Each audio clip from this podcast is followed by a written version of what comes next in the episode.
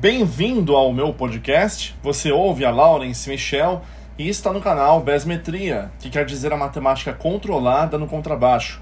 É um prazer ter você aqui ouvindo os meus podcasts e eu quero deixar aqui nesse podcast uma dica super importante com relação aos meus alunos ou alunas que querem, no caso, adquirir um novo amplificador, que é uma coisa muito importante, né? Afinal de contas, ele que é o responsável para poder amplificar o som do seu contrabaixo e quer comprar um amplificador de repente valvulado, mas não tem condição financeira para isso. Sem contar que cá entre nós, aí a falar a verdade, né, o amplificador valvulado é o tipo de amplificador que é bom ficar preso no estúdio ali, né, parado, porque ele é muito pesado, ele é bem caro e pela vibração, ele é um, ele é um equipamento, né, um amplificador muito sensível, né? Ele tem as válvulas dele, os soquetes de válvula dele. Qualquer batida trepidada ali, você literalmente faz o aparelho dar preju, literalmente, né? Ele quebra. Tem que ficar levando numa assistência, não é todo mundo que mexe e a mão de obra dele também é bem salgada. Então, assim, a opção que você pode ter é você comprar um amplificador que seja transistorizado. Existem hoje em dia várias classes de amplificador, é, tanto transistorizado, MOSFET, como também os que são valvulados. Eu fiz né, um curso completaço. Fora o curso Besmetria, que é a matemática controlada no contrabaixo, eu tenho outros vários cursos, né? Curso de teoria musical, é, é, o curso do Guitar Pro e agora também tem o curso de setup completo para baixistas. Lá eu dou todas as dicas envolvendo inclusive o que eu estou passando nesse podcast, né? Dicas cruciais aí que vão te ajudar a escolher um amplificador, dominar tudo sobre ele, os tipos de falante, né? Se é de papelão, híbrido, de alumínio, se as classes dele são classe D de dado, classe B de bola, classe A e etc, tá? Mas voltando aqui para o podcast, para não fugir do foco, quando você no caso quer comprar né, um amplificador valvulado e não tem a condição de poder comprar esse amplificador. Existe, no caso, os pedais que são de overdrive. Né? A função deles, como já diz o próprio nome, é overdrive. É, o amplificador valvulado é o que?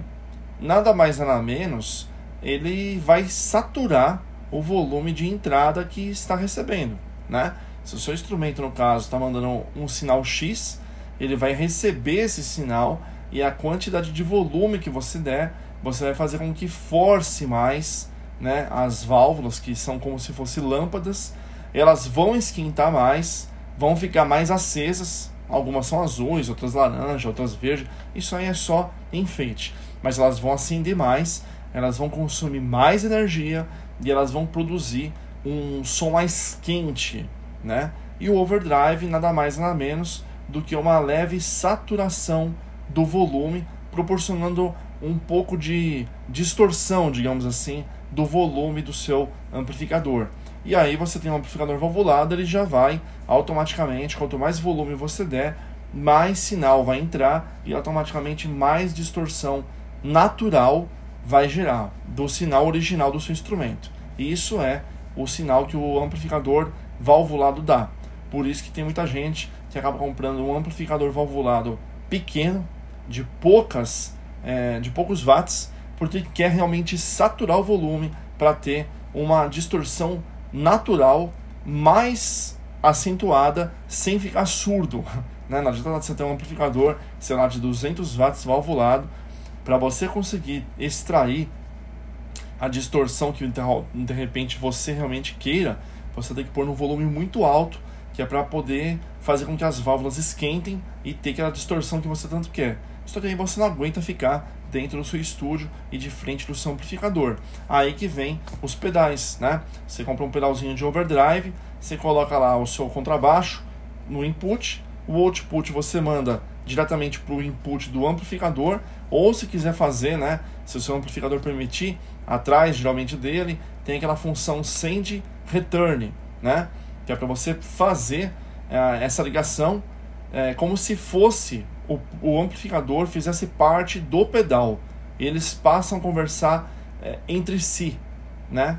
E isso é uma ótima ligação para quem manja fazer. fica bem legal. E aí você pode saturar o volume, né, o overdrive do seu pedal para extrair aquele som ardido e aquele som agressivo que o amplificador valvulado tem.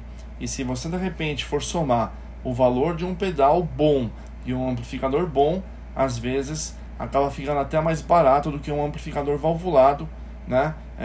Estou é, falando da mesma qualidade, né? Porque não adianta você também pegar um amplificador valvulado de péssima qualidade e um amplificador transistorizado de ótima qualidade. Aí é melhor ter realmente um amplificador transistorizado. Mas vamos supor que os dois são amplificadores de ótima marca, são de bom produto.